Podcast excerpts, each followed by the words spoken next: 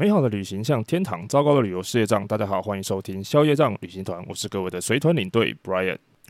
很快又是两个星期过去了，我的身边都已经有蛮多自己的朋友开始出国，然后也有一些认识的领队已经开始带团了。比如说像是有台旅行快门的 Firas 呢，他就去了这个土耳其，之后呢还会去保加利亚。然后像是那个 Live Kido 的维尼呢，也会开始带团去越南，而且搭的还是我一直想要试试看，但是还没有搭过的星宇航空。然后看他们在 IG 还有脸书上面发的那些照片还有食物啊，真的是还蛮不错的。不过虽然是有一点羡慕他们在国门开之后没有多久就可以出国，不过呢，我也是跟他们询问了一下，基本上多多少少跟之前跟大家讲的这个情形是算是符合的，也就是呢，那个各国的机场入出境现在跟疫情之前的差异已经不太大了，但是就是在人力调度还有训练上面补充的上面呢，还是有稍微缓慢的复原中的状态出现，所以像是什么地勤作业啊，可能会有一些比较混乱、动作比较慢一点的情形，所以呢，大家也不用太过担心，因为它就只是一段过渡期而已。毕竟这么久没有服务这么多的入出境旅客，总是会显得有一点不太习惯，然后有点手忙搅乱这样。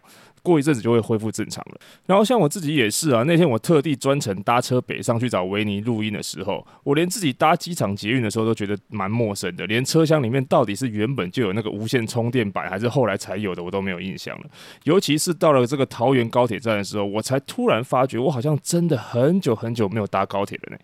比较有在常听节目的朋友应该都知道我是住在台中，但是平常一般我如果要出去玩的话，不管是南下还是北上，我通常都是开车。平常在台中呢，顶多也就偶尔心血来潮的时候会搭个大众运输工具，比如说公车啊、捷运啊、台铁什么的，真的可以说完全都不会用到搭搭高铁。只有以前北上交接资料啊，或者是要出发带团的时候，我才会去搭高铁。所以像是这两年多，因为没有在带团的关系，我连那个台湾高铁的 App 我都删掉了。那天我要订票的时候，重新下载才发。现它现在连那个界面都不太一样了，而且不止 APP 的界面不一样哦，连那个高铁月台上面的那个旅客班次资讯也长得不太一样了，就真的有一一种那种又熟悉又陌生的感觉。那个当下真的有让我意识到，我真的好久好久没有出国玩，也很久很久没有出门带团了。等到下次去机场的时候，这种陌生的感觉，我想应该会更明显吧。可是那个陌生感其实持续没有很久，因为当我坐在高铁上划手机，然后看的那些脸书社团上面那些旅游同业分享的故事啊，跟他们跟客人对话的内容，那个熟悉的感觉马上就回来了。怎么说呢？因为疫情到现在都已经快三年了，物价跟油价都已经通膨到一个肉眼可见的程度了，但是到现在还是会有的客人问说：“诶，啊，现在机票、酒店的价格怎么那么贵？啊，怎么跟以前差那么多？”没有办法，因为那就是三年以前，已经是过去了。我真的蛮好奇，这些人平常都是住在什么化外之地？他们平常都是靠采集打猎为生的嘛？以前要说以前的话呢，以前中立的永川牛肉面，牛肉面一碗才七十块，现在都已经 double 是一百四了，七十块只买得到汤面。以前一个便当破百就算贵了，现在一百块钱的便当，我想应该是基本消费吧。就连我前几天去买了一杯手摇饮，那个价目表上都已经有八九十块，甚至破百的饮料这种东西出现了，应该不是只有我感受到物价涨而已吧？还是说这些客人他们都跟某位政府官员一样，他们到现在都还有一碗二十块钱的蚵仔面线可以吃？不过呢，我要跟大家说，其实最让我觉得不可思议的，不是这些假币、假币给的客人，而是呢，国外旅游都已经停滞了这么久了，结果才国门刚开没多久，我就已经看到有旅行社推出所谓破盘超低价。土耳其直飞的十天行程只要三万九千九百块，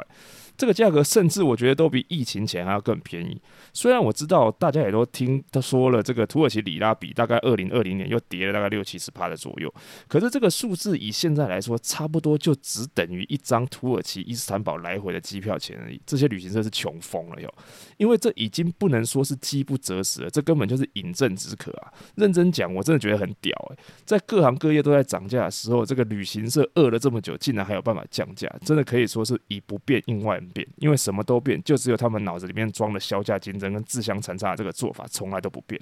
不过这样也好啦，因为照这样下去，我想应该很快旅游业就会复苏了。因为大家应该都会惊讶的发现，现在跟团旅游竟然是疫情后相对最划算的休闲娱乐了。那对旅行社来说呢，我想反正只要有客人上门就好，因为这样的账面有收入，老板有钱赚，员工也有薪水。那如果对领队来说呢，也不算是什么坏事。反正呢，团费高，团费低，我们的服务费都是一样，只要有团带，有钱赚就行了。这样听起来好像卖低价团也没什么不好，对不对？可是呢，讲到这里，我想请大家思考一下。我们台湾的旅行社在早期推出过不到万元的泰国低价团，还有后来的韩国低价团，这些都是所谓的 shopping 团、购物团。那这种便宜的团对谁最不好？其实不是旅客，而是当地的旅行社啦、啊、免税店啊，还有导游。因为那些低价的、便宜的团呢，都是靠他们补贴的。只要是客人不捧场呢，基本上就是这些人倒霉。那大家可以再想一下，前面刚才说的那个土耳其团，如果假设它这个便宜的价格不是来自于购物站的补贴，那还有什么方式可以让团费变得更便宜呢？相信有一些听众朋友应该想到了，就是降低成本啊。那怎么降低成本嘞？比如说呢，把一些费用从内含变成外加，比如说像领队的服务费啦、机票的保险税金啊，就是这样。或者是呢，把那些原本应该有的行程缩减，变成自费活动啊，比如说博斯普鲁斯的游船啊、圣索菲亚大教堂的参观啊，还有更简单粗暴的方式，就是直接把饭店的等级降低啊，或者是把餐厅的餐标降低，甚至直接改成餐食自理。那当然，除了这些方式之外呢，没有人说不可以双管齐下哦。那各位这样子觉得，这种的低价团到底是对谁比较不好？其实，在我个人看来啊，我觉得对那些参团的旅客是最不好的。因为你好不容易难得出国玩一趟，但是住的不咋地，然后吃的也不好，玩的开不开心不知道，但是你体验的东西就是比别人少。然后回国之后呢，好一点的可能就只是觉得土耳其真是一个既不好吃又不好玩的国家。那差一点的可能回来就开始客诉了。常常很多旅游纠纷就是这样来的。合约条款呢，出门之前没有认真看，行程内容呢，看了也不一定看得懂。反正有问题哦，东西阿公阿英表啦，管他三七二十一，先读先告了再讲。反正那不然怎么办呢？那关于这个旅行社的行程内容怎么看，有一些什么细节藏在哪里呢？之前也已经有跟大家分享过了。如果没有听过的新朋友呢，可以回听之前的第二集或者是第四十八集的内容。那今天我想要跟大家特别分享的是所谓国外旅游定型化契约里面一些比较重要的几个规定，还有万一如果不管发生什么状况，真的发生纠纷的时候，应该要怎么处理。OK，首先呢，这个国外旅游定型化契约是由这个行政院消费者保护会公布的众多定型化契约里面的一种，你上网 Google 一下就可以查得到。那网站上面呢也有提供范本。那之所以他给范本的原因，是因为各家旅行社可能会依照自己的需求来做调整，所以这个范本大家参考一下就好。我们需要的了解的呢，是这一份契约里面上面应该记载或者是不可以记载的事项。那其中呢，应记载的事项总共有三十三条。那跟旅客权益比较相关，而且比较重要的，首先呢，第一个是第三条，也就是之前有跟大家提到过的，旅游业呢，旅行业者应该确保广告内容的真实，对旅客负的义务呢，不得低于广告的内容。那广告跟宣传文件、行程表或者是说明会的说明内容，都视为契约内容的一部分。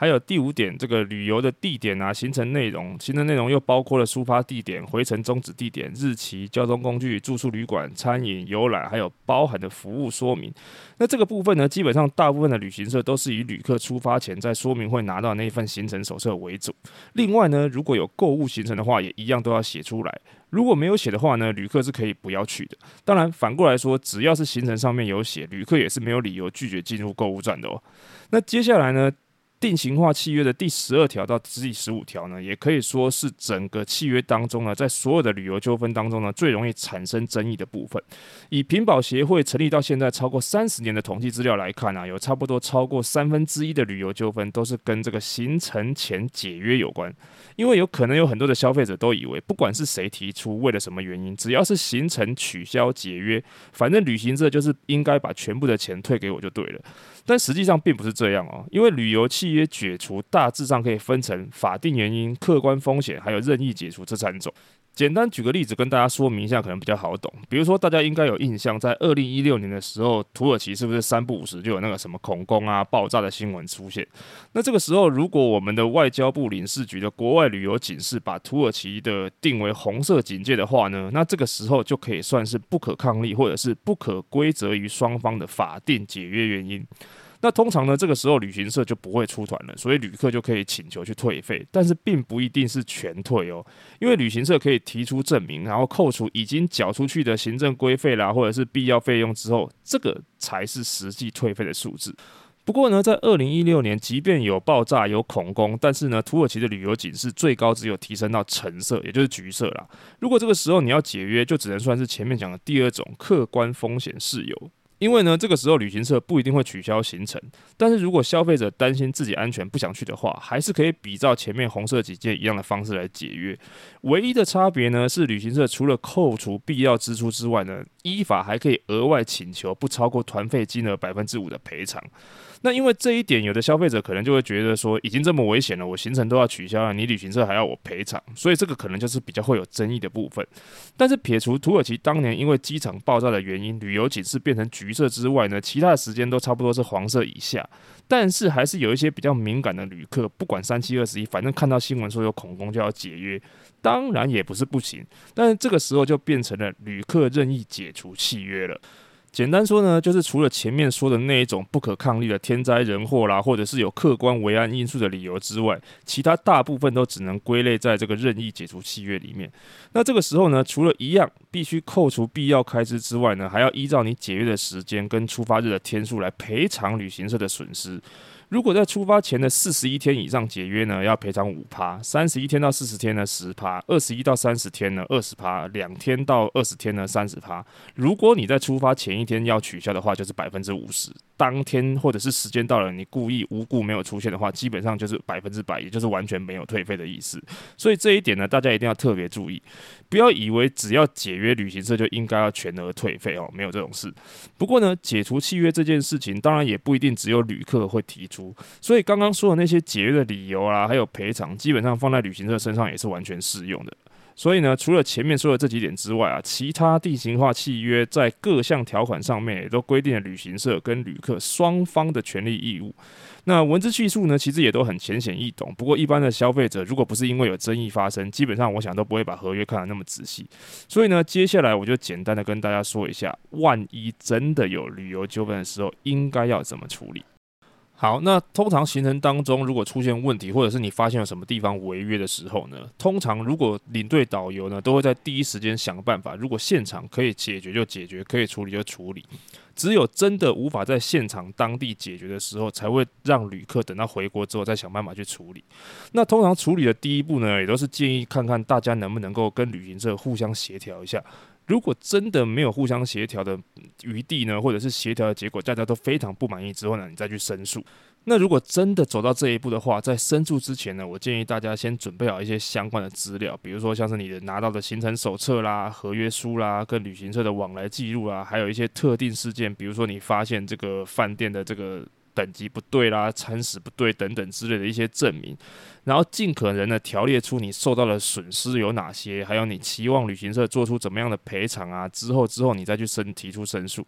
那旅游的申诉单位呢，主要有是像交通部观光局啦、行政院消保会啦、旅游业的品保协会啦。基本上呢，我会建议大家先去找品保协会。当然，可能有些人听说过，或者是觉得品保协会的这个委员很多，他自己就是旅游业者，所以可能会偏袒旅行社。但事实上，他们毕竟处理过比较多的旅游纠纷，他们可以告诉你类似的状况应该可以有哪些比较合理的补偿方式。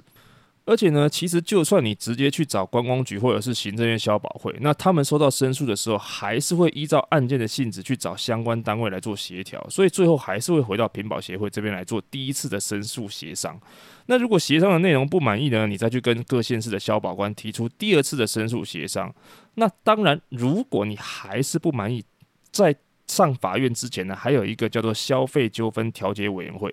不过我要跟大家说哈，不管是品保协会也好，消保官也好，调解委员也好，他们都不是法官，所以其实都只能扮演一个和事佬，做居中协调的方式，看看能不能有一个双方都能够接受的方案。那最后最后如果还是不满意，那就只有对簿空堂上法院一趟的结果了。但是大家要先有一个认知哦，就是一旦上法院的话，就是有多少证据说多少话，一翻两瞪眼。最后能得到的补偿，不见得会比你协商的时候来得好哦。那当然啦，如果你打官司为了求的是一个爽度，求一个公道，不在乎赔偿的话呢，就当我没说。而且如果是这样的话呢，甚至你都可以直接跳过前面的那些协商阶段，直接向旅行社提起诉讼。但是呢，千万哈不要像少数有一些口是心非的人一样，讲呢都说自己要的不是钱，要的是一个道歉、一个交代。结果最后吵半天，发现那个所谓的交代呢，就只是要更多的钱而已。这样呢就不太好了。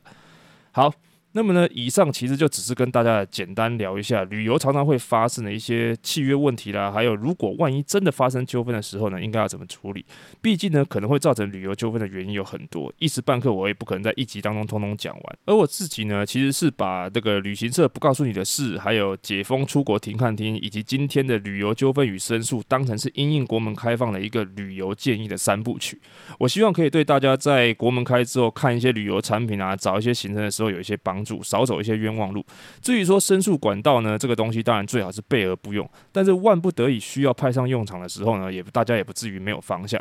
好，那也希望呢大家喜欢 Brian 分享的这些内容。当然，如果大家还想要听什么样的主题啦，或者是想要 Brian 跟大家分享什么样的旅游建议，都欢迎你到消业障旅行团的 Facebook 粉丝专页呢，还有 IG 留言告诉我。那你喜欢今天的节目内容呢，也请不要忘了在 Apple Podcast 还有 Spotify 呢留下你的五星好评。那消业障旅行团，我们就下次见喽，拜拜。